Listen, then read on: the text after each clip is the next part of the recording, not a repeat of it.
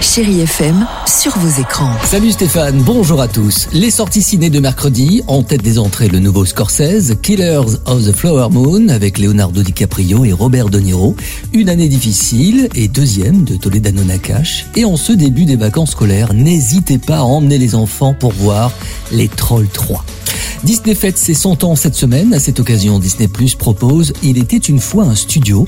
Ce court-métrage de 9 minutes rend hommage aux personnages que nous connaissons tous, de Mickey à Peter Pan en passant par la Reine des Neiges ou encore Pocahontas. Plus de 500 héros prennent vie. Ils vont tous sortir de leur tableau accrochés sur les murs de la firme américaine pour une grande photo de famille. Formidable Viens, Mini C'est l'heure Il faut prévenir les autres Vous avez demandé un peu de romance, ne quittez pas, on va chez Prime Video avec le film L'autre Zoé.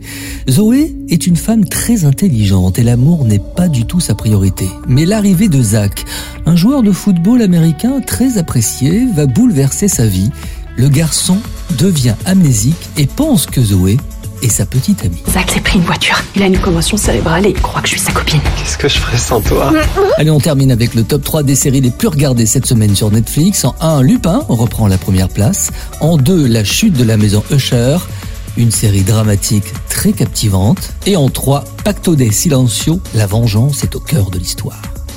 De la musique et de la bonne humeur. Pourquoi changer? Restez sur Chéri FM avec Stéphane Casa et à demain. Retrouvez toute l'actualité des plateformes sur chérifm.fr.